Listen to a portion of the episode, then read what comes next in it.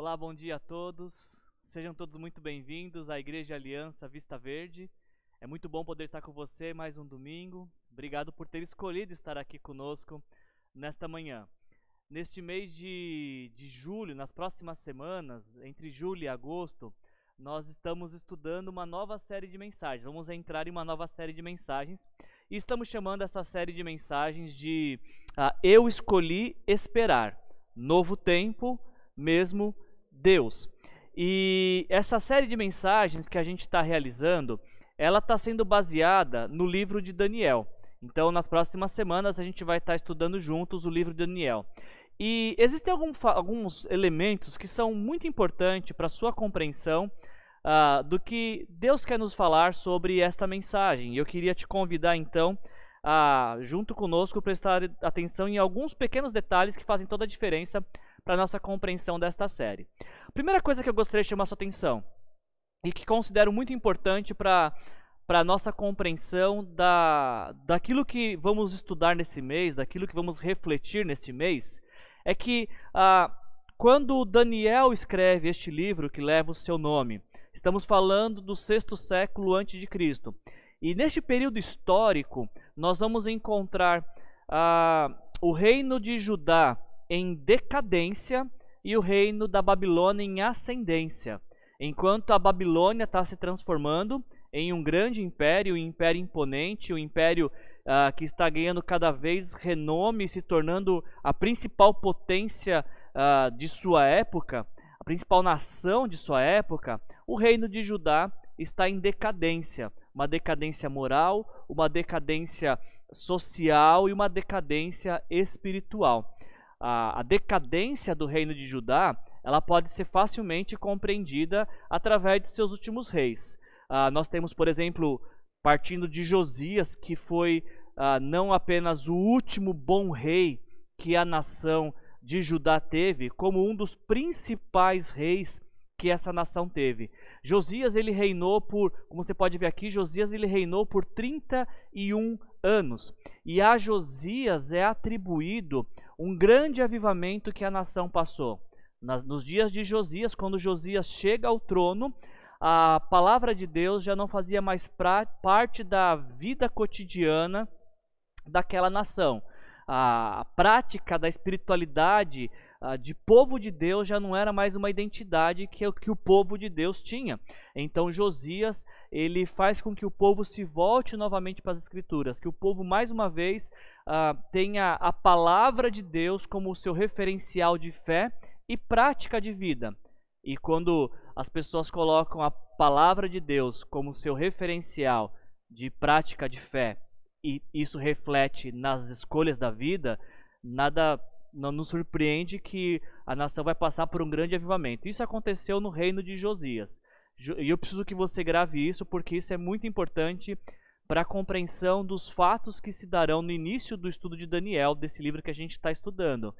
Durante o reino de Josias, a nação experimenta um grande avivamento e esse bom rei reina por 31 longos anos. Depois de Josias, ah, quando Josias morre, sobe ao trono seu filho Jeoacás, mas nem podemos contabilizar muito este reino, porque ele reinou por apenas três meses. E aí então, depois que Jeoacás morre, sobe ao trono um outro rei, chamado Jeoaquim. E esse sim eu queria chamar, dar um pouco mais de ênfase e chamar a sua atenção, porque Jeoaquim, ele reina por 11 anos.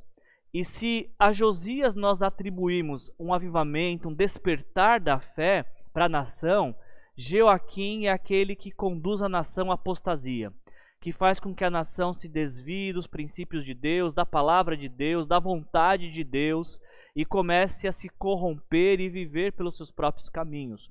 Durante 11 anos, o rei Joaquim conduz a nação a essa decadência moral, a essa decadência social e principalmente a essa decadência espiritual. É sobre o reino deste rei e é sobre é, este recorte histórico, esse retrato da sociedade que a nação cai, que é, é, é o rei Joaquim que perde a guerra para o rei Nabucodonosor, rei babilônico, que vem conquistar depois a, o reino de Judá, cuja capital é Jerusalém. Mas a gente vai falar um pouco mais sobre isso depois, quando a gente entrar no, no livro de Daniel. antes a gente precisa refletir em algumas coisas como essa, o período histórico que, que, que estamos tratando aqui do sexto século antes de Cristo. Outra coisa importante que você precisa conhecer sobre antes de ler o livro de Daniel, algo que você precisa conhecer para ter uma maior compreensão do que se trata este livro, tem relação com ah, o sinônimo ou a, a, forma que a palavra Babilônia aparece na, na, na literatura bíblica, como a, a, a Babilônia se desenvolve durante toda a narrativa bíblica. A gente vai ver, por exemplo, no início da Bíblia, lá em Gênesis, que Babilônia é sempre um reflexo ou um sinônimo de rebeldia. Em Gênesis capítulo 11 nós vemos já a Babilônia, que naquele período era chamado de Cinear, e se desenvolvendo como nação, como potência, e um dos seus planos para se desenvolver como potência é estabelecer uma torre muito alta, o mais alto possível. A, a pretensão deles é que essa torre chegue até os céus, para que isso seja um sinônimo de poder, de, de controle, de independência. Uh, é um sinônimo de que eles querem viver de uma maneira totalmente desassociada com Deus. Então, no início da Bíblia, Babilônia é sinônimo de rebeldia, é sinônimo de, de independência de Deus, é sinônimo de, de afronta a Deus e a, aos planos de Deus e sua vontade.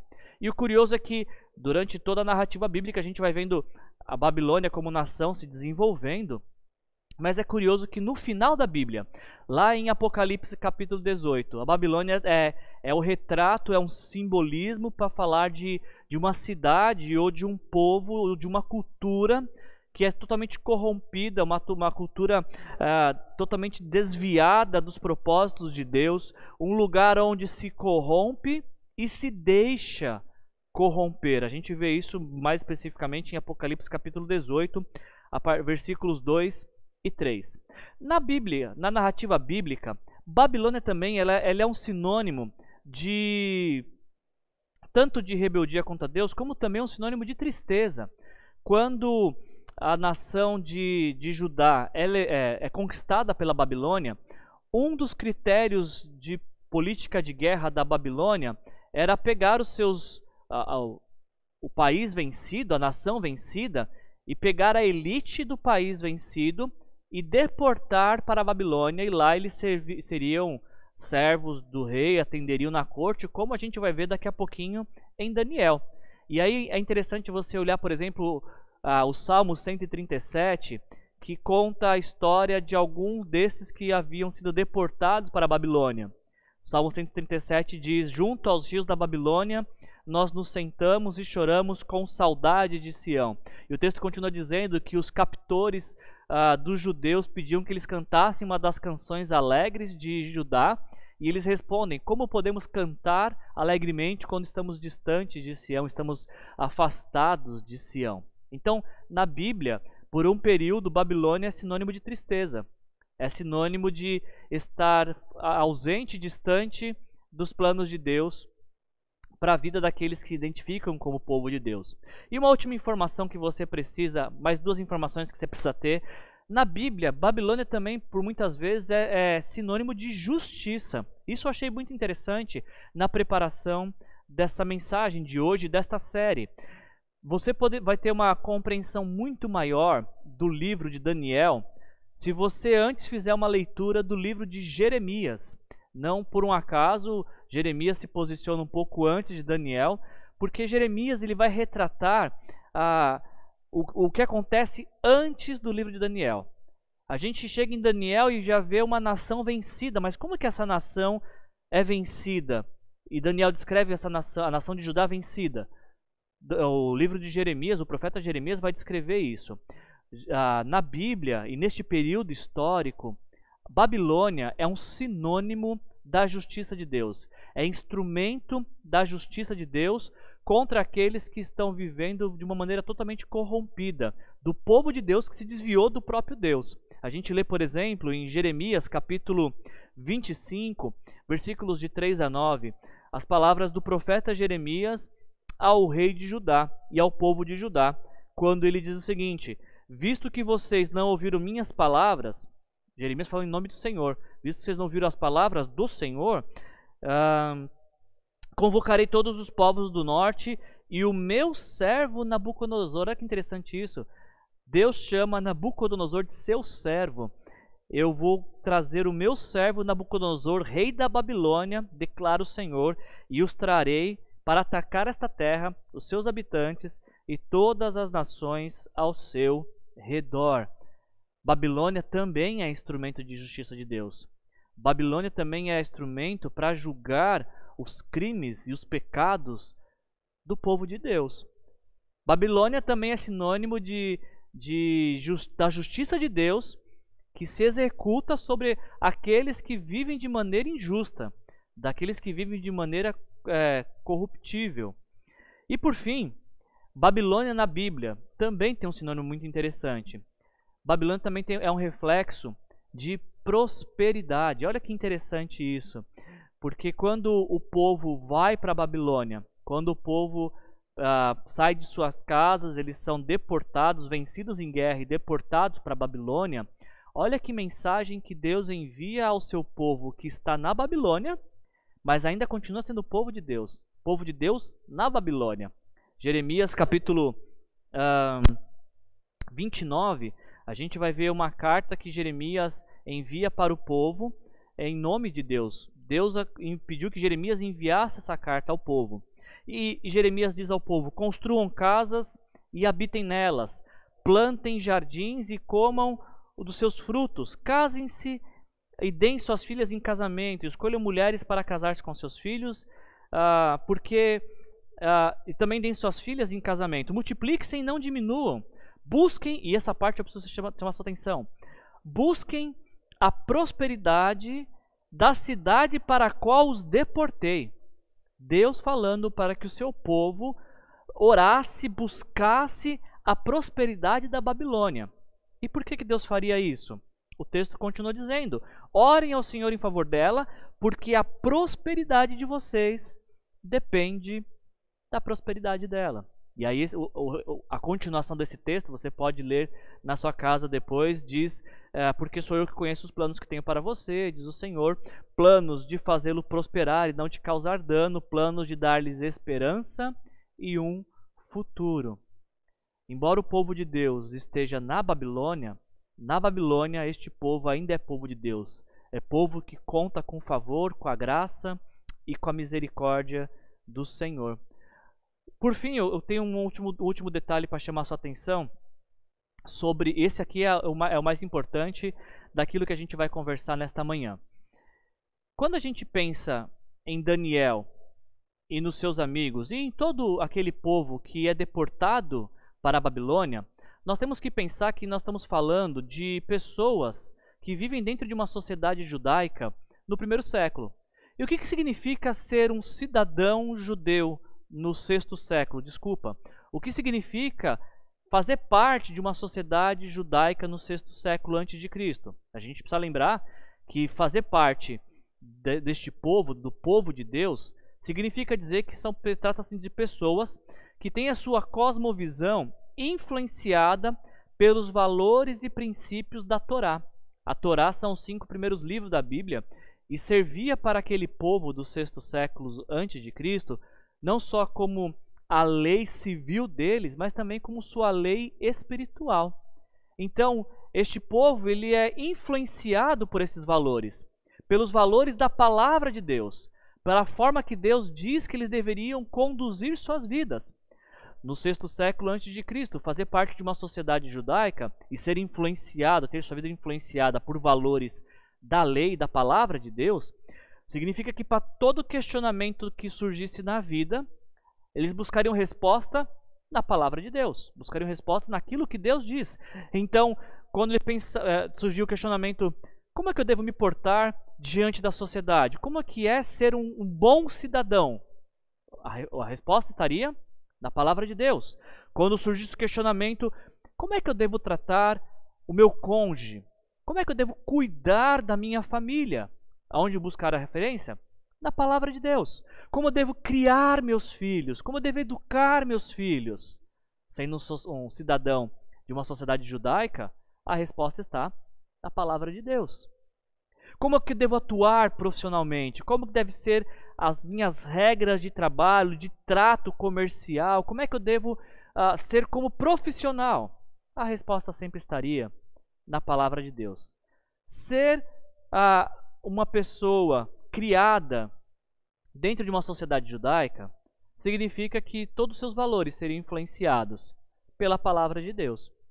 Diferente do que, do que é viver na sociedade babilônica. Na Babilônia, essa sociedade não tem, ela não é influenciada pela palavra de Deus, porque a cosmovisão na Babilônia, ela é alheia aos valores e princípios da Torá. Eles não sabem o que é Torá. Eles não têm, a, mesmo que soubessem, não é a escolha de vida deles ser guiados pelos princípios da Torá.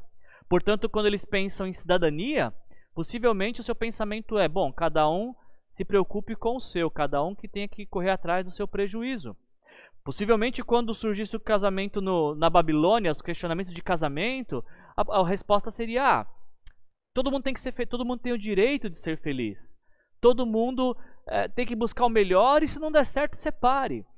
Na Babilônia, possivelmente, quando o assunto é criação de filhos, o, o pensamento era: bom, os filhos se criam sozinhos ou alguém vai criar não, há, não havia talvez uma preocupação de criação, não tinha um referencial de criação de filhos. E falando por, de profissão, talvez o pensamento na Babilônia era de tirar vantagem e de, de se preocupar em como vai ser beneficiado. Voltando um pouquinho para o outro lado do mapa, voltando um pouquinho para a, o reino de Judá, a sociedade judaica do sexto século. Fazer parte da sociedade judaica do, do sexto século significa dizer que a espiritualidade daquele povo é centrada no monoteísmo, ou seja, a crença de um único Deus. Portanto, quando se faz parte dessa sociedade, quando você crê que existe apenas um Deus, tudo o que se crê e tudo o que se espera desta vida depende deste único Deus que criou todas as coisas. Quando você faz parte de uma sociedade judaica que é influenciada pelos valores e princípios da Torá e crê que há, existe um único Deus, você vai acabar entendendo e, e sendo moldado nessa, nessa sociedade, crendo de que Deus te ama e que te criou e criou você para a glória dele. O pensamento por trás é que este Deus que te criou e que te ama, por te amar, cuida de você. Existe só um Deus a quem você presta culto, a quem você reverencia, a quem você adora, a quem, de quem você espera. E esse Deus vai, vai cuidar, vai proteger, vai tomar conta de todas as coisas, porque sendo Ele o único Deus existente, Ele é o Criador de todas as coisas, Ele é soberano, perfeito e seus planos são maravilhosos. Agora, quando a gente vai para a sociedade babilônica, a, a crença é outra. A espiritualidade não é monoteísta, ela é politeísta, ou seja, a, a crença em vários deuses. Na Babilônia se tinha um deus da guerra. Então, quando ia para a guerra, não adiantava pedir socorro e orações e fazer rituais para o deus da agricultura, porque o deus da agricultura talvez falaria: Não, esse aqui não é meu departamento, meu departamento é agricultura. Se quiser falar sobre agricultura, volte aqui no nosso culto da agricultura da colheita de segunda-feira. O culto da guerra, o deus da guerra, é um outro dia, é um outro templo. Então, na Babilônia existia o deus da guerra, o deus da fertilidade, o deus da agricultura, o deus da justiça e por aí vai. E esta é a crença que, que influencia essa sociedade. Um deus para cada necessidade humana, uma divindade para cada necessidade humana. E aí, Diante deste retrato, é neste lugar que Daniel e seus amigos e todos os outros que foram deportados estão entrando. Eles são cidadãos com uma mentalidade judaica, passando a viver em uma sociedade babilônica. E quando você tem uma mentalidade e passa a viver em uma outra sociedade, em uma outra cultura, em uma outra realidade, só te restam três alternativas. A primeira delas é se isolar. É, fazer, é se juntar com os iguais e se, se proteger, ficar recluso, esquecer que a sociedade existe e se sentir ameaçado por tudo que faz parte desta cultura. Essa é a primeira, a primeira reação quando você tem uma mentalidade, mas vai para uma outra cultura. Isolar. E, e, inclusive, você se recusa a aprender a língua daquela nação, você se recusa a, a, a, a fazer parte dos seus costumes, porque você faz parte de uma outra nacionalidade. Então você quer se isolar, se proteger. É interessante quando a gente vê algumas histórias de filhos de imigrantes. A primeira geração de imigrantes dificilmente aprende a língua até mesmo rejeita o convívio com outras pessoas. Lógico que a gente está falando de alguns casos, não de todos, mas isso é muito comum.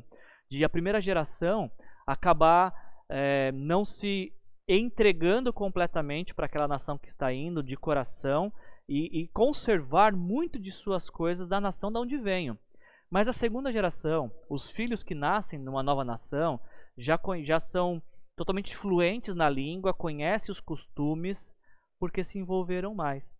Ainda, uma segunda opção quando se está vivendo em uma outra nação, se você não opta pelo isolamento, uma segunda opção é a acomodação. Ou seja, já que esta já não é mais minha realidade nacional, agora minha realidade nacional é essa, então acomodar-se e deixar com que tudo venha fazer parte da sua vida, que se amoldar a este povo que não teme a Deus, que não, não é conduzido pelos valores e princípios de Deus. A segunda opção para alguns era fazer, deixar que aquilo que foi vivido antes fique para trás, porque agora há uma nova realidade. São novos, uh, uma nova cultura, novas tendências, e então o que passou, passou. Vamos nos acomodar e ser igual a essa nova cultura. Agora, um detalhe, uma última característica, e essa acaba sendo a escolha da minoria. De pensar que, embora esteja vivendo em uma outra nação, ainda faço parte de um povo que se chama povo de Deus.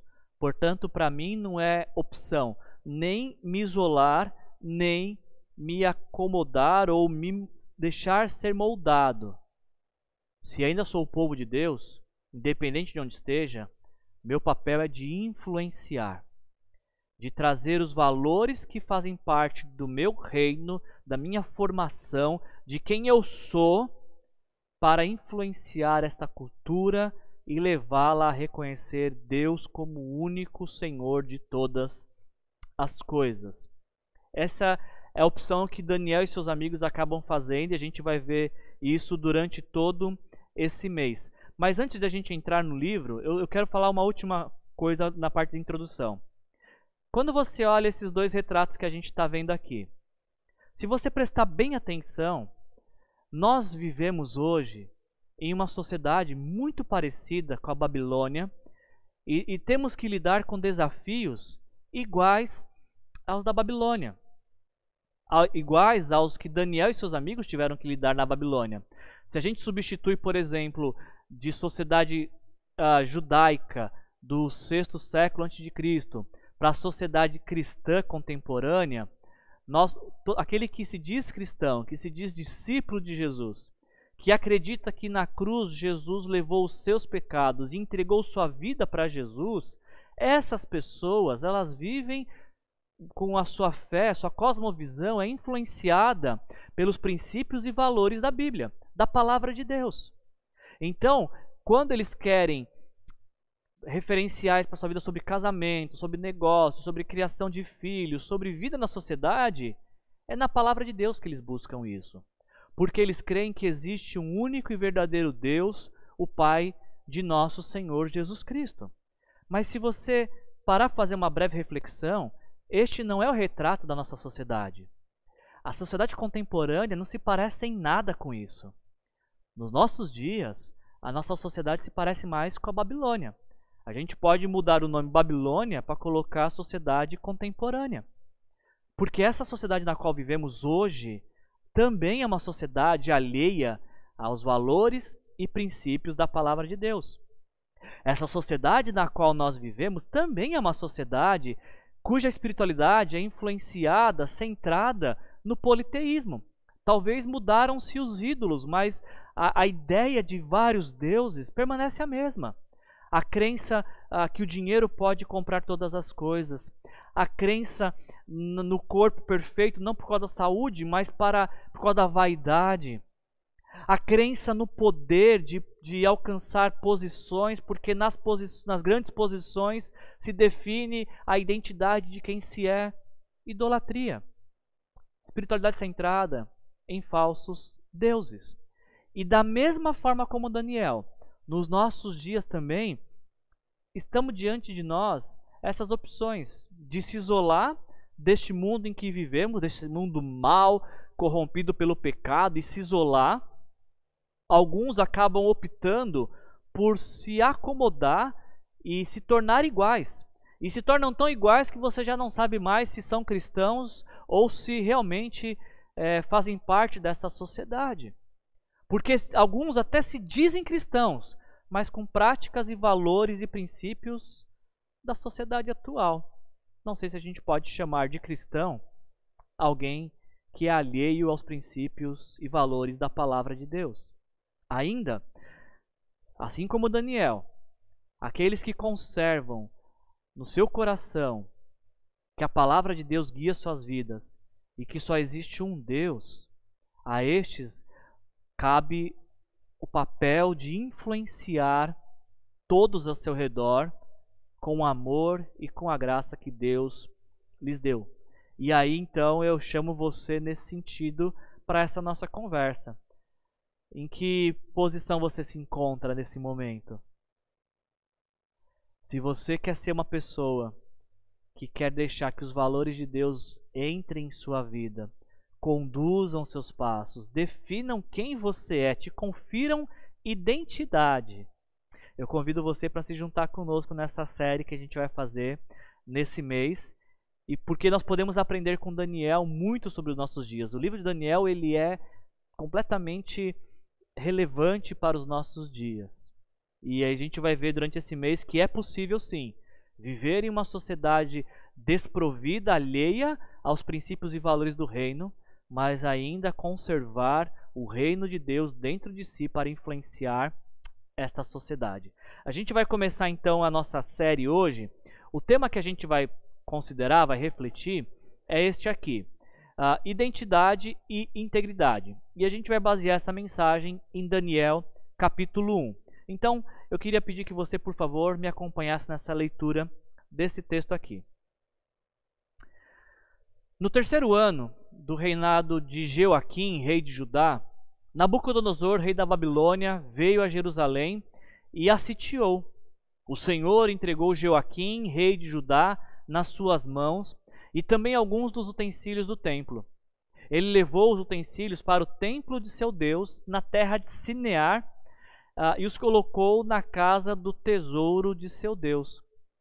Então o rei ordenou a Aspenaz, chefe dos oficiais de sua corte, que trouxesse algum dos israelitas da família real e da nobreza, jovens sem defeito físico, de boa aparência, cultos, inteligentes, que dominassem os vários campos do conhecimento e fossem capacitados para servir no palácio do rei. Ele devia ensinar-lhes a língua e a literatura dos babilônios. O rei designou uma porção diária de comida e do vinho da própria mesa do rei.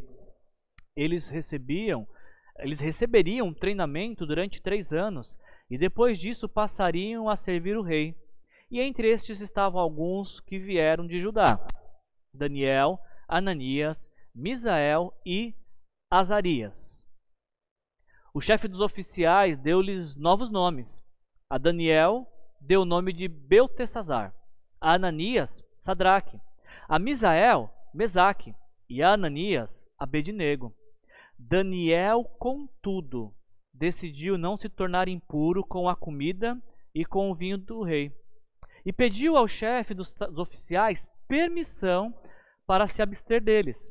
E Deus fez com que o homem fosse bondoso para com Daniel e tivesse simpatia por ele. Apesar disso, ele disse a Daniel: Eu tenho medo do rei, e o meu senhor, que determinou a comida e a bebida de vocês. Se ele os achar menos saudáveis que os outros jovens, e se ele os achar menos saudáveis que os outros jovens da mesma idade? Daniel, o rei poderia pedir a minha cabeça por causa de vocês. Daniel disse então ao homem que o chefe dos oficiais tinha encarregado de cuidar de Daniel, Ananias, Misael e Azarias. Peço-lhe que faça uma experiência com os teus servos durante dez dias. Não nos dê nada além de vegetais para comer e água para beber. Depois, compare a nossa aparência com a dos jovens que comem a comida do rei e trate os teus servos de acordo com o que você concluir. Ele concordou e fez a experiência com eles durante dez dias. Passados dez dias, eles pareciam mais saudáveis e mais fortes do que todos os jovens que comiam a comida da mesa do rei. Assim, o encarregado tirou a comida especial e o vinho que haviam sido designados, e em lugar disso lhes dava vegetais. A esses quatro jovens, Deus deu sabedoria e inteligência para conhecerem todos os aspectos da cultura e da ciência. E Daniel, além disso, sabia interpretar todo tipo de visões e sonhos. Ao final do tempo estabelecido pelo rei, para que os jovens fossem trazidos à sua presença, o chefe dos oficiais os apresentou a Nabucodonosor. O rei conversou com eles e não encontrou ninguém comparável a Daniel, Ananias, Misael e Azarias, de modo que eles passaram a servir o rei. E por fim o texto termina nos dizendo que o rei lhes fez perguntas sobre todos os assuntos nos quais exigia sabedoria e conhecimento. E descobriu? Descobriu que eles eram dez vezes mais sábios do que todos os magos e encantadores de todo o seu reino. E Daniel? Daniel permaneceu ali até o primeiro ano de, do rei Ciro. Até aqui. O texto nos começa dizendo algo que é muito importante e eu queria que você prestasse atenção nesse momento. As primeiras palavras desse livro, do livro de Daniel, capítulo 1, versículo 1 e 2, começa nos dizendo as seguintes palavras: No terceiro ano do reinado de Joaquim, rei de Judá, Nabucodonosor, rei da Babilônia, veio a Jerusalém e a sitiou. Nabucodonosor, ele chega, faz o seu cerco em volta da cidade e a conquista. E alguns poderiam olhar para essa história, certamente aqueles que estavam vivendo a história poderiam olhar e pensar no grande poder que Nabucodonosor tinha, que grande potência era a Babilônia, ou que, que estratégias militares fantásticas Nabucodonosor tinha. Ou talvez uma perspectiva diferente e pessimista de pensar que, que como nação Judá não tinha como se proteger, Judá estava desamparada, era mais fraca, era vulnerável. Mas o autor, que é Daniel, que está escrevendo esse livro, ele faz questão de dizer que não é Nabucodonosor que vence a guerra. Não é a Babilônia, que é uma nação poderosíssima, impressionante e, e irresistível aos seus avanços de guerra. Impossível resistir aos seus avanços de guerra. O autor também não diz de que ah, Judá é um reino pobrezinho, fraquinho, indefeso, vulnerável. Daniel, que é o autor desse livro, ele faz questão de dizer que Nabucodonosor, sim, veio e sitiou a cidade de Jerusalém. Porém, foi o Senhor que entregou o rei, o rei Joaquim em, nas mãos de Nabucodonosor, tam, e, como também alguns dos utensílios do templo de Deus. Não é Nabucodonosor que é poderoso. Poderoso é o Deus que entregou a vitória a Nabucodonosor. A gente acabou de ouvir que Deus chama Nabucodonosor de seu servo. Nabucodonosor é apenas um vassalo, apenas uh, uma peça neste tabuleiro e que Deus está movendo para escrever a sua história, a história de Deus no mundo em favor da humanidade. Desde que esse povo, o povo de Deus, foi criado há milhares de anos atrás, através da vida de um homem chamado Abraão, a promessa era: este povo será uh, através desse povo, todas as famílias da terra serão abençoadas. Então, quando Deus move essas peças, quando Deus faz a roda da história girar, não é porque Nabucodonosor é poderoso que ele vence. Ele só vence porque Deus permite que ele conquiste, porque Deus permite que ele avance e conquiste Jerusalém, que ele destrua seus muros e leve alguns dos filhos dos nobres para serem seus servos na Babilônia. E sabe, gente, o povo de Judá não podia nem falar que, que não sabiam, não podiam ficar surpreso com a notícia. Porque na constituição desse povo, na lei desse povo, a Torá, como nós vimos, em um livro especificamente, no Deuteronômio, Deus tinha feito um pacto, um acordo com esse povo.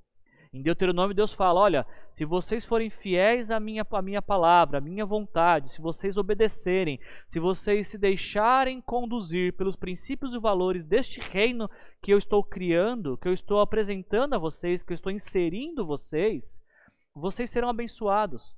Essa terra onde vocês moram, ela vai prover tudo aquilo que vocês precisarem, tudo que vocês desejarem, tudo aquilo que for propício para a vida e para a vida plena de vocês, é, Deus fala em Sua palavra que providenciaria para aquele povo. E este povo, o povo de Deus, seria tão abençoado de que eles serviriam de protótipo para as outras nações. As outras nações olhariam para Israel e diriam: Mas que nação fantástica é essa? Como que essa nação é bem estruturada, é justa, é próspera. E, e, esse povo diria: somos assim porque vivemos de acordo com os princípios e a palavra de Deus. Mas na mesma lei que prometia bênção seguida da obediência, a mesma lei dizia também no parágrafo 2: se vocês desobedecerem, se reinarem em vocês a injustiça social, a idolatria e a perversidade conduzir esta nação, Deus simplesmente iria remover a sua mão protetora. Quando a nação começa a querer viver sem Deus, e Deus por diversas vezes enviando profetas para divertir a nação, mas a, a nação insistindo em viver sem Deus, então Deus retira a sua mão da nação, que servia de escudo, barreira, muro de proteção, para que eles vivam como eles queiram viver. A questão é que quando Deus remove suas mãos, o povo pensa que ganhou a liberdade que queria, mas não percebe que acabou, na verdade, se tornando vulnerável ao ataque de qualquer inimigo. Foi o que aconteceu no reino de Joaquim. No reino de Joaquim, o povo, o povo de Deus insistiu em viver sem Deus, em tirar Deus de sua vida, de sua história, de querer viver solto da mão de Deus. Deus soltou a mão do povo. Deixou que o povo fosse então vivesse da forma como eles queriam viver. E a consequência disso é que Nabucodonosor invade Judá, invade Jerusalém e conquista Jerusalém. E aí esse reino acaba eh, experimentando de destruição porque eles escolheram viver sem Deus. Resolveram soltar da mão de Deus. Não é Nabucodonosor que vence a guerra. É Deus que entrega seu povo para ser disciplinado. E eu sei que essa palavra disciplina, ela ela não, nós não digerimos bem essa palavra. Quando nós ouvimos, parece que algo incomoda nossos ouvidos, porque nós associamos disciplina à violência ou disciplina à, à brutalidade. Mas a Bíblia nos diz que Deus disciplina aqueles a quem Ele ama. Sim, o povo está sendo disciplinado para ser desintoxicado da imoralidade, da perversidade, da injustiça, da corrupção. Agora, o que isso se destaca para mim quando eu falo essas palavras, perceba que a escolha de um rei, o rei Joaquim, traz consequências para a nação. Eh, liderados acabam sofrendo pelas escolhas erradas de seus líderes. Mas apesar de sofrerem pelas escolhas que não fizeram, ainda assim continuam com o povo de Deus. E aqueles que sofrem pela escolha de seus líderes sendo continuando fiel a Deus, podem provar do favor de Deus. É o que a gente vai ver na, na, na sequência dessa história.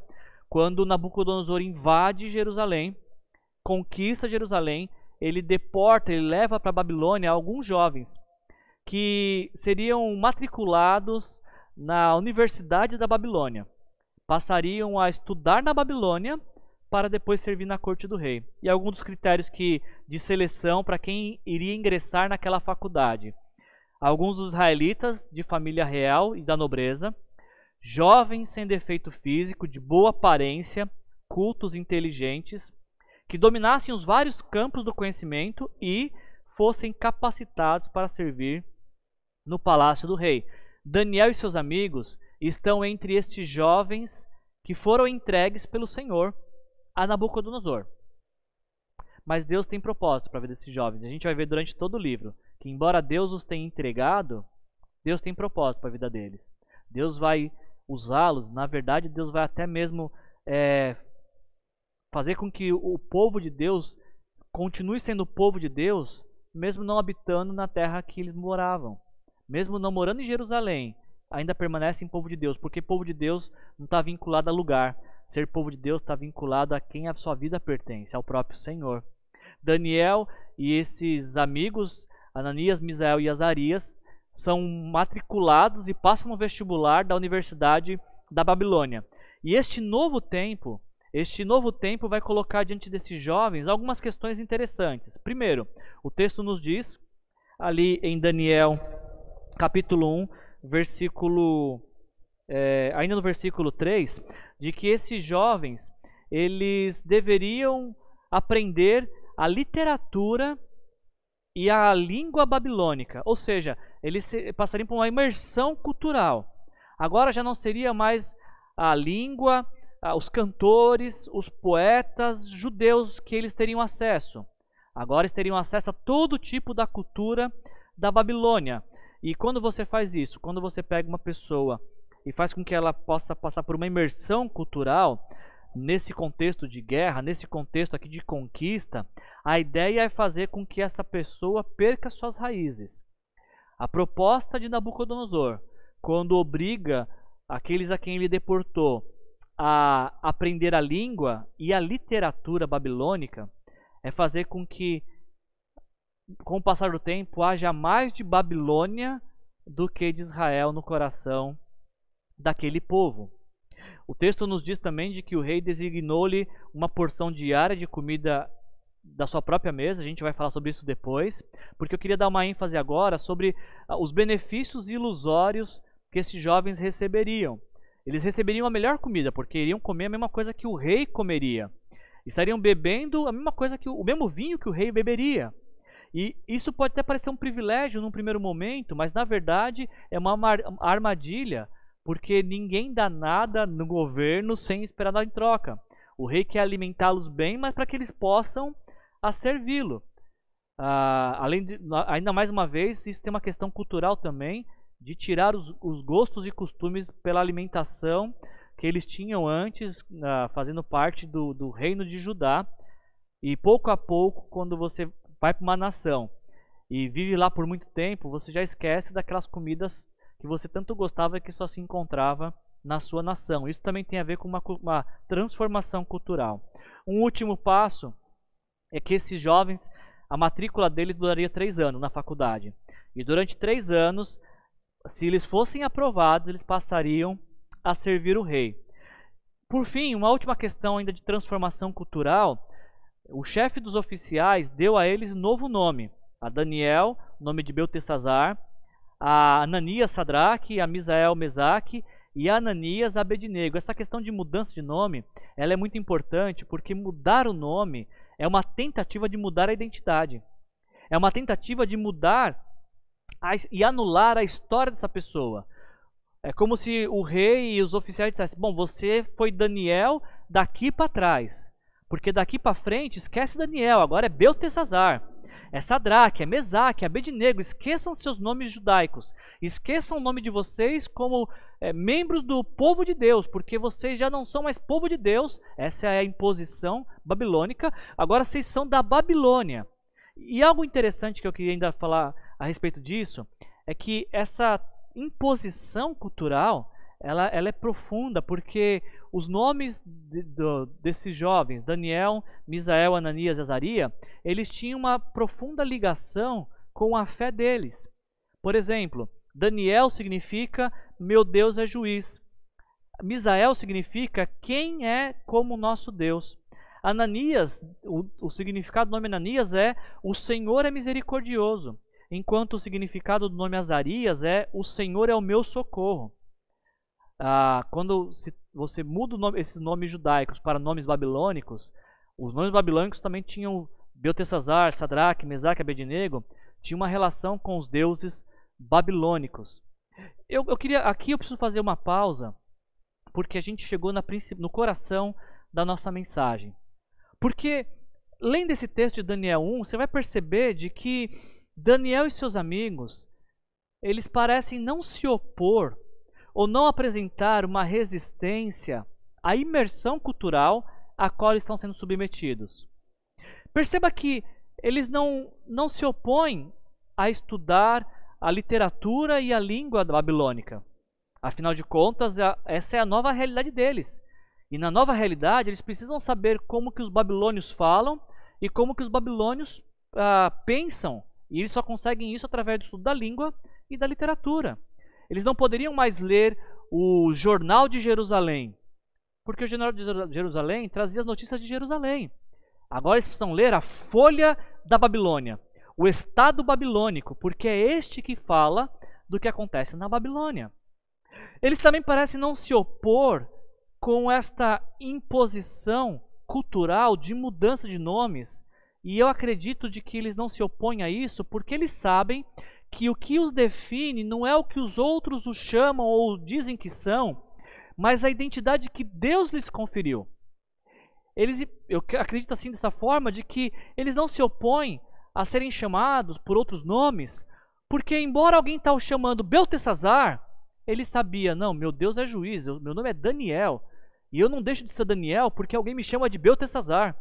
Deus não deixa de ser o meu juiz porque alguém me chamou e tentou me definir de uma outra forma. A gente já falou aqui em algumas mensagens atrás. Quando você entende quem você é para Deus, você não quer ser outra pessoa. Daniel continua sendo Daniel, independente do que os outros chamam. Isso, isso fala um pouco forte ao meu coração de pensar de que Daniel entrou na faculdade da Babilônia, mas a faculdade da Babilônia não entrou em Daniel. A gente ouve tantas histórias de pessoas que entram na faculdade e mudam, né?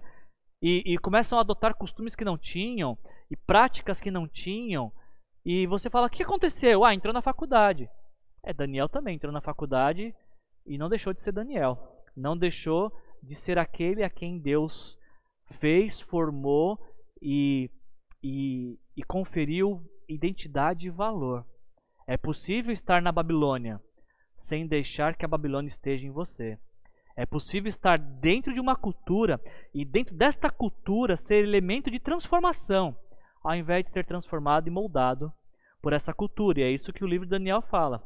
Bom, mas se Daniel e seus amigos não apresentam resistência à imposição cultural e à cultura na qual agora estavam inseridos, existe algo que a gente precisa observar com mais carinho aqui nesse texto. Sim, Daniel possivelmente passaria agora a ouvir os cantores babilônicos, ter os poetas e noticiários babilônicos, falar a língua da Babilônia e até mesmo ser reconhecido na sociedade de uma forma que seria desagradável para ele. Mas tem um ponto, tem um ponto que foi inegociável para Daniel e seus amigos, e este eu quero que você preste atenção. Daniel capítulo 1, versículos 8 e 9 diz que sim, vocês podem mudar a nossa língua. Sim, você pode mudar a nossa literatura. Vocês nos chamam do jeito que vocês quiserem, mas comer comida do rei a gente não vai comer.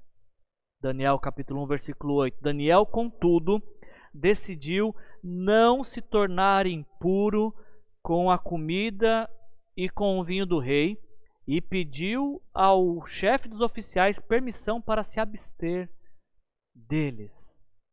Interessante pensar nesse ponto, né, de que não foi apresentado resistência à língua, não foi apresentado resistência à literatura, não foi apresentada resistência à mudança de nome, mas a comida se apresentou resistência.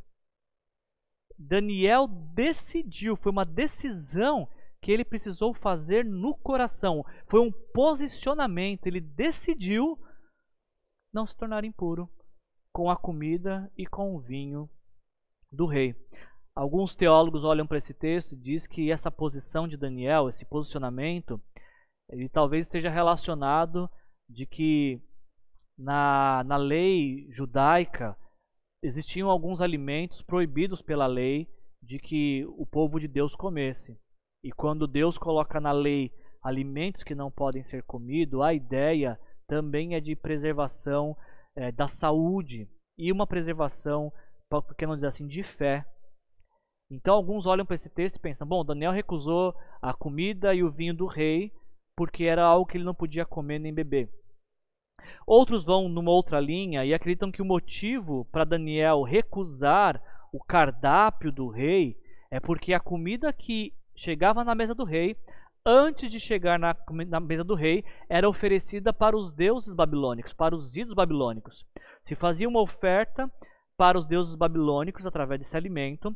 Esse alimento então passava pela mesa do rei e era dividido para esses jovens. Então Daniel e seus amigos se recusam a comer o que antes foi oferecido para os ídolos, para os deuses babilônicos. Eu concordo com esses dois pontos, eu acho que eles são aceitáveis nessa interpretação, mas eu queria acrescentar uma, uma questão aqui que para mim ela, ela fala um pouco mais alto. A ênfase deste texto, ela não está naquilo que se come. Inclusive, até alguns vão falar: tá vendo aqui ó, na Bíblia? Encontramos uma defesa para sermos vegetarianos. E você fala: por quê? Ah, porque Daniel e seus amigos eles só queriam comer vegetais. Não é sobre isso que o texto está falando. Você pode comer hoje, de, na hora do almoço, a sua picanha, o seu churrasco, tranquilamente, que não é sobre isso que o texto está falando. O texto não está dizendo, a ênfase do texto não é sobre o que se come, o que se bebe. Essa não é a ênfase. Eu olho para esse texto e ele me parece dizer, falar mais alto, que a questão não é a comida, mas o que a comida pode provocar em mim. O que a comida iria proporcionar a esses jovens. Perceba que Daniel decide não se tornar impuro com a comida. A ênfase não é comida, a ênfase é sobre a palavra impuro. De alguma maneira, seja porque era um alimento proibido pela lei judaica, seja porque era um alimento uh, oferecido aos deuses babilônicos, ou por qualquer outro motivo que seja, Daniel identifica que o ato de comer a mesma comida que o rei comeria, isso o tornaria impuro isso afetaria a sua relação, o seu relacionamento com Deus.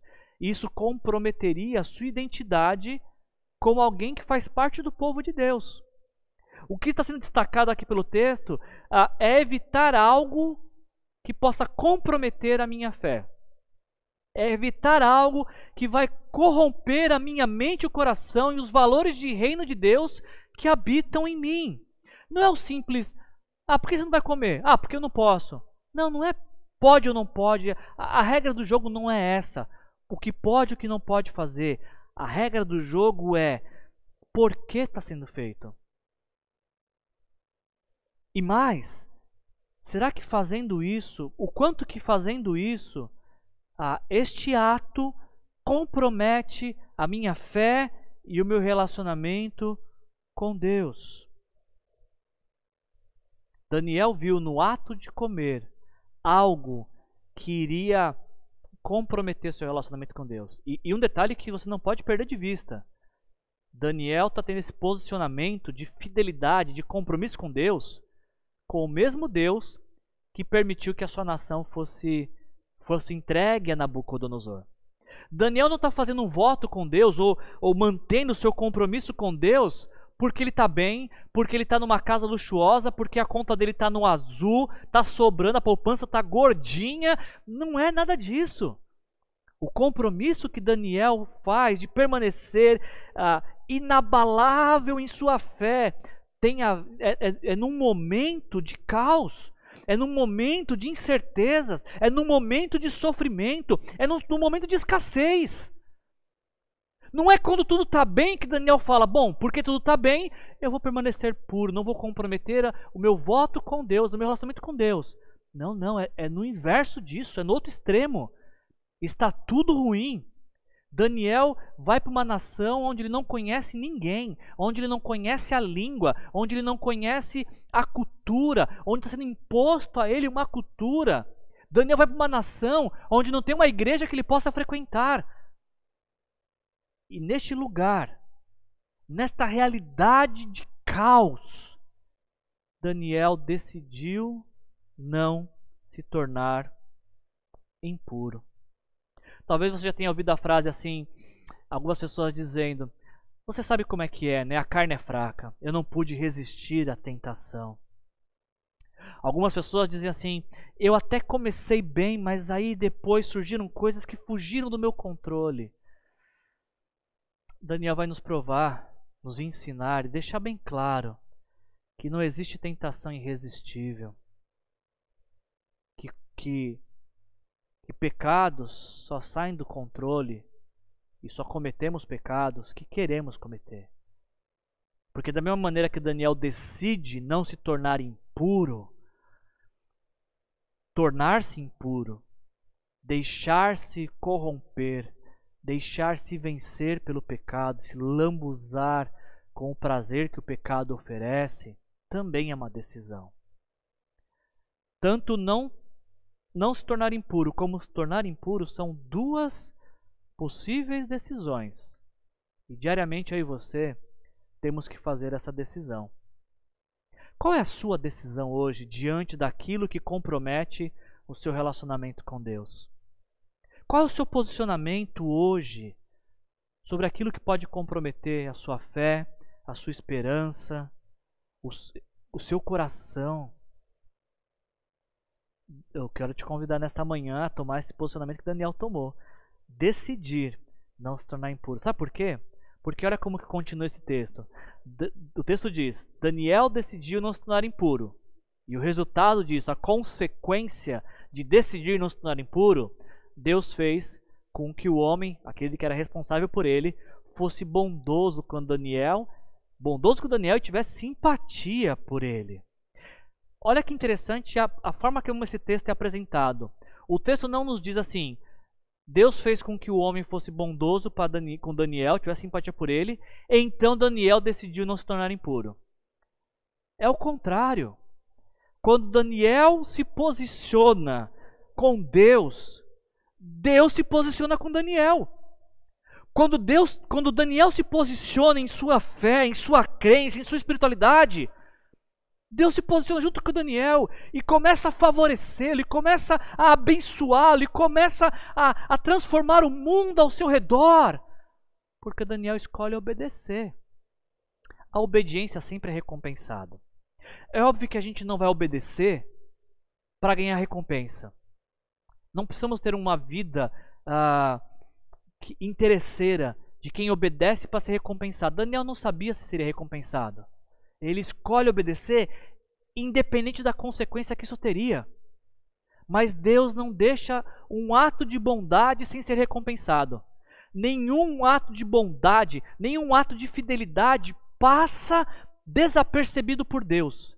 Se você hoje decidir obedecer por Deus, pode ser que você vai enfrentar inúmeros problemas, mas no final dos problemas você vai encontrar um Deus que vai te ajudar, um Deus que vai te favorecer, um Deus que vai cuidar de você e vai te proporcionar imensos livramentos. Porque você decidiu se posicionar, você escolheu, pre, é, é, deu preferência para um relacionamento com Deus e não para aquilo que a cultura estava oferecendo. A gente caminha para o final dessa história porque Daniel e seus amigos, eles estavam diante dessa situação. Inclusive o texto até diz de que o homem realmente ele, ele desenvolve simpatia por Daniel, mas apesar disso, o versículo 10 diz que ele fica com medo, porque ele fala: eu, eu posso te ajudar, eu quero te ajudar.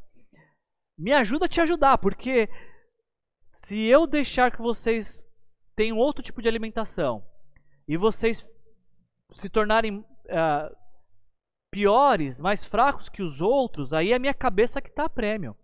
E a, a, a, eu, eu admiro muito Daniel, eu gosto muito desse texto, porque Daniel ele não bate no peito desse homem, ele não bate na mesa, ele não impõe, e ele, ele, não, ele não batalha com esse homem, ele não quer gerar conflito.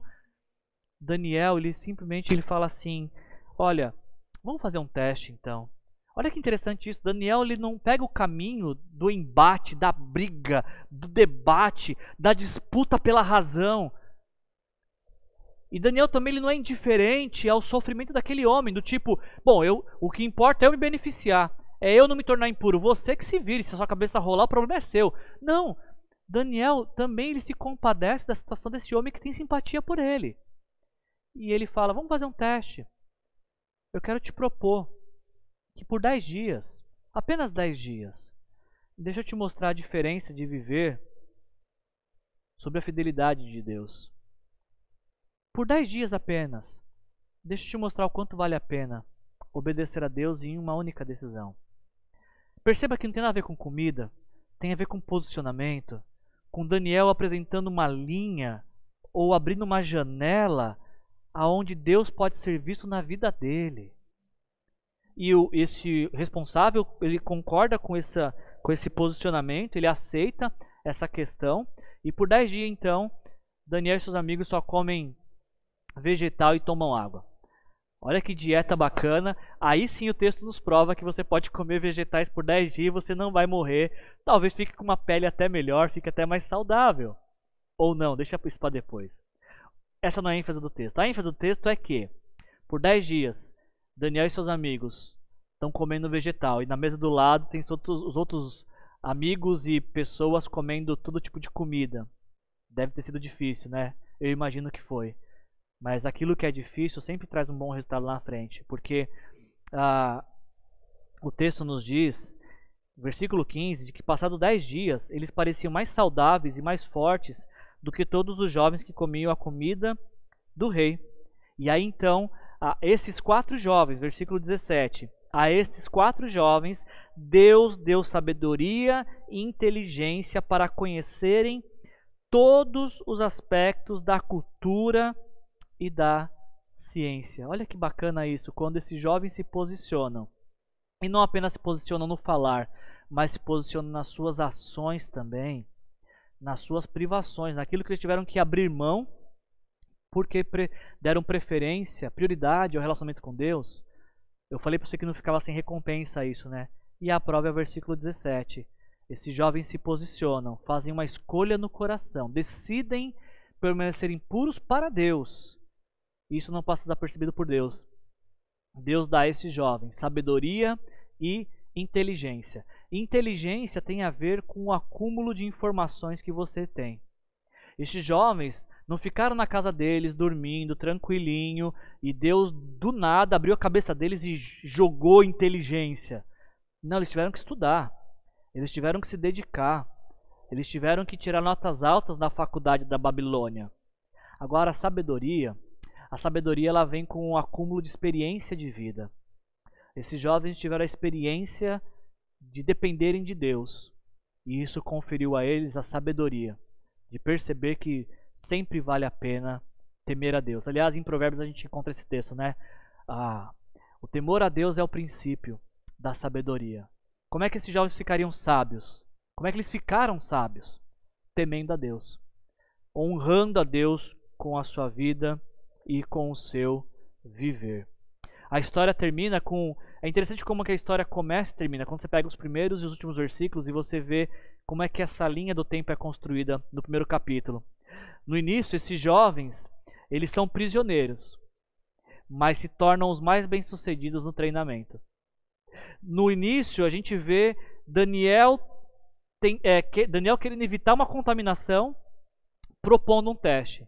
E a história termina com Daniel ah, passando no teste e evitando a contaminação.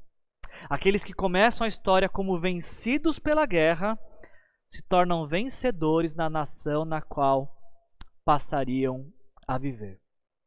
Eu queria concluir a mensagem nesta manhã considerando com você tudo aquilo que a gente ouviu e os benefícios que há em tomar a decisão de permanecer fiel a Deus, escolher permanecer fiel a Deus, independente das circunstâncias. Aliás, essa primeira história eu espero que tenha ficado para você essa lição.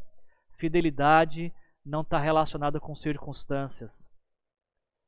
Eu não posso ser infiel a Deus, trair meu relacionamento com Deus e, como justificativa, dizer: ah, mas foi as circunstâncias, foi a pandemia, foi a minha vontade que não foi atendida.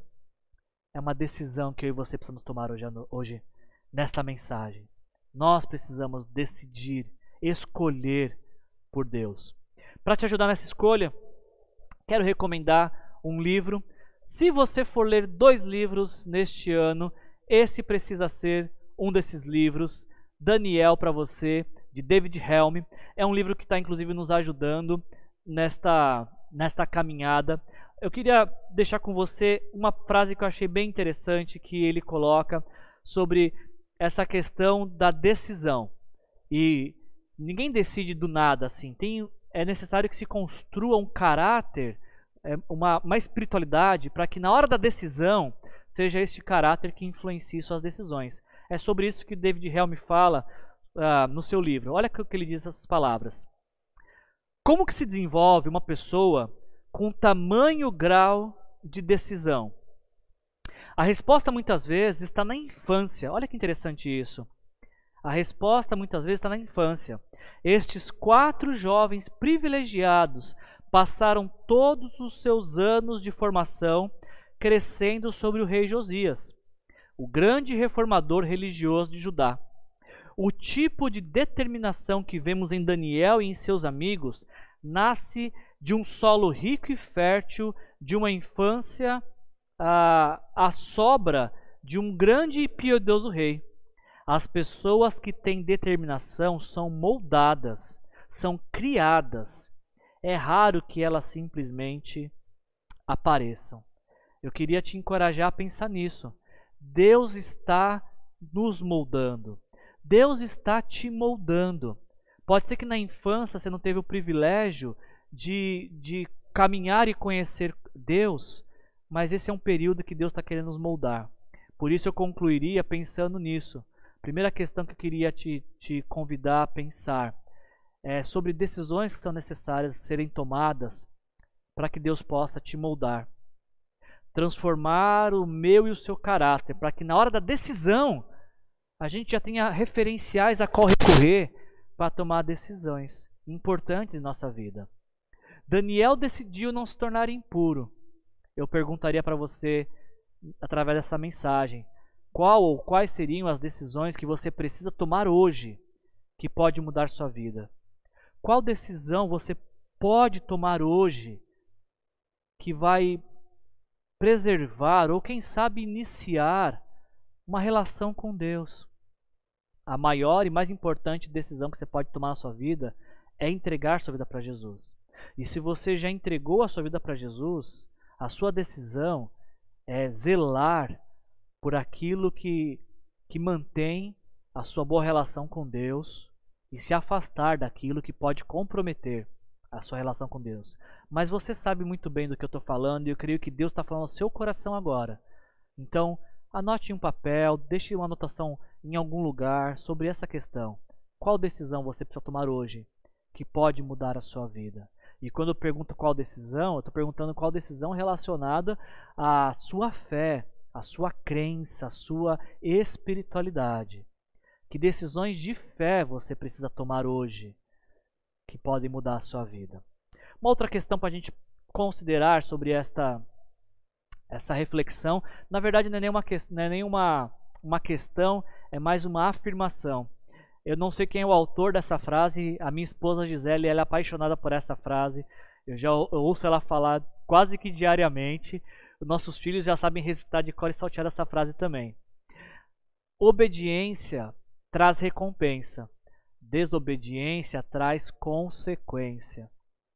O texto que nós lemos diz que os jovens, quando decidiram permanecer fiéis a Deus, a recompensa foi que Deus deu para eles sabedoria e inteligência para conhecerem aquilo que eles precisavam conhecer para se desenvolverem, para terem competência para atuar naquela sociedade babilônica na qual eles foram inseridos. A partir do capítulo 1 de Daniel, eu queria te encorajar a pensar nisso. Considere quantas coisas boas vai começar a acontecer na sua vida se você decidir viver de acordo com os princípios do reino de Deus. Muitas pessoas querem mudança na sua vida. Muitas pessoas pensam: poxa, como minha vida seria boa se eu tivesse um casamento melhor, se meus filhos fossem obedientes, se eu tivesse ah, uma condição financeira melhor. A obediência traz recompensa. Comece a deixar que a sua vida seja influenciada pela palavra de Deus. E você vai ver como vai mudar seu casamento, os seus filhos, os seus pais, a sua conta bancária, como você vai ter provisão vinda de Deus. Você vai ver que obedecer a Deus e deixar e fazer escolhas baseadas na palavra de Deus pode mudar a sua vida. Opte pela obediência, é sempre melhor obedecer do que ter que tratar com as consequências da desobediência. E eu finalizo essa nossa reflexão nesse dia te apresentando uma questão que é a mais importante de todas.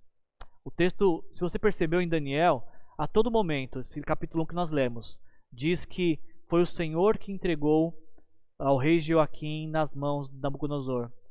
O texto nos diz que foi Deus que fez com que o homem fosse bondoso com Daniel. E o texto ainda nos diz que foi Deus que deu sabedoria e inteligência para Daniel e seus amigos. Perceba que Deus é o grande personagem, não apenas do capítulo 1 de Daniel, como de todo o livro de Daniel. O livro de Daniel não é para falar de Daniel. O livro de Daniel é para falar de Deus. O grande personagem de Daniel é Deus que, através da vida de Daniel, molda toda a história. E Deus não está presente apenas na história de Daniel. A gente vai ler nas páginas da Bíblia, centenas de anos depois desse acontecimento, uh, que Deus mais uma vez entrou na história. Uh, dessa vez, Deus está entregando Jesus. No primeiro século, a gente vê uh, Jesus vindo ao mundo, mas vindo com o propósito de subir à cruz. Jesus ele é o único ser humano que nasce e cresce com a convicção de que nasceu para morrer, de que em sua morte está o propósito de sua vida. Durante toda a Bíblia a gente lê que Jesus tinha plena convicção de que precisava morrer porque os nossos pecados faziam separação entre nós e Deus. E uma vez que nós estávamos separados de Deus, a única coisa que iria nos reconectar com Deus seria um sacrifício perfeito. Alguém tinha que pagar pela culpa dos nossos pecados. E Deus escolheu que o seu filho Jesus pagasse por isso. Em João 3,16 a gente lê isso. Deus, ah, porque Deus tanto amou o mundo, ele deu Tá vendo? Mais uma vez, Deus entrando em ação, Deus fazendo algo. Foi Deus que deu seu Filho unigênito, para que todo aquele que nele crê não pereça, mas tenha a vida eterna. Os nossos pecados nos afastam de Deus. Jesus entra na história justamente para levar na cruz os nossos pecados e nos livrar deles. E uma vez com os nossos pecados perdoados, podemos mais uma vez ser reconectados com Deus. Essa, essa, essa reconexão acontece pela fé, quando nós reconhecemos que somos pecadores, pedimos perdão a Jesus e entregamos nossa vida para Ele. Dizemos: Senhor Jesus, me perdoe pelos meus pecados. Por conta dos meus pecados, o Senhor subiu à cruz. Mas eu te agradeço por ter morrido no meu lugar, para que agora eu possa viver livre dos meus pecados e reconciliados com Deus. E para isso, então, eu te entrego a minha vida e peço que o Senhor seja meu Senhor e o meu Salvador. Se você quiser saber mais como você pode entregar sua vida para Jesus, se você quiser saber mais como você pode ser reconectado com Deus e deixar com que Deus ah, se torne a razão do seu viver, nós temos um QR Code aqui onde você pode mandar uma mensagem para a gente, ou até mesmo no chat do YouTube. Nós temos no, no, na descrição do vídeo a gente tem nossos contatos.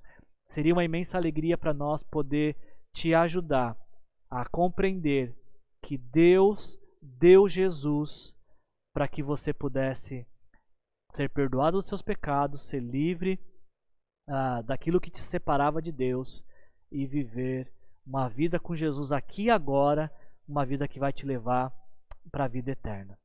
Feche seus olhos e vamos orar nesse momento. Senhor, em nome de Jesus, obrigado, Senhor, por esse dia que o Senhor nos concede, esta mensagem que vem falar aos nossos corações sobre a importância de tomarmos decisões que façam menção à nossa fé e comprometam nossa vida contigo. Por vezes a gente faz, nós fazemos decisões que nos compromete, uh, comprometem a nossa fé, mas eu queria nessa manhã que nós tivéssemos um outro caminho, que tomássemos decisões pelo compromisso de fé que temos com o Senhor. E que essas decisões influenciem nossa vida diária, Senhor. E assim como Daniel, que decidiu obedecer ao Senhor e provou dos benefícios da obediência, nos ajuda a enxergar também, através desse texto, dessa mensagem, que obedecer é sempre melhor. E que obedecer sempre traz ah, benefícios vindo dos céus para nossas vidas. Não existe vida abençoada sem vida obediente ao Senhor. As bênçãos do Senhor são precedidas pela obediência ao Senhor. Nos ajuda a compreender isso nessa semana e a praticar isso, Senhor, a viver com os valores do reino de Deus, da palavra de Deus, mesmo vivendo em uma sociedade que é alheia a esses valores e princípios. Essa é minha oração nesta manhã. Em nome de Jesus, amém. Que a graça do nosso Senhor Jesus Cristo, o amor do nosso Deus o Pai e a comunhão e a consolação do Espírito Santo entre na sua casa, na sua vida nesta hora, fortaleça sua fé e sua esperança, te ajude a caminhar essa semana, cheio da alegria que Jesus pode dar. Que assim seja, em nome de Jesus. Amém. Obrigado por ter estado conosco nesta manhã. Que Jesus te abençoe.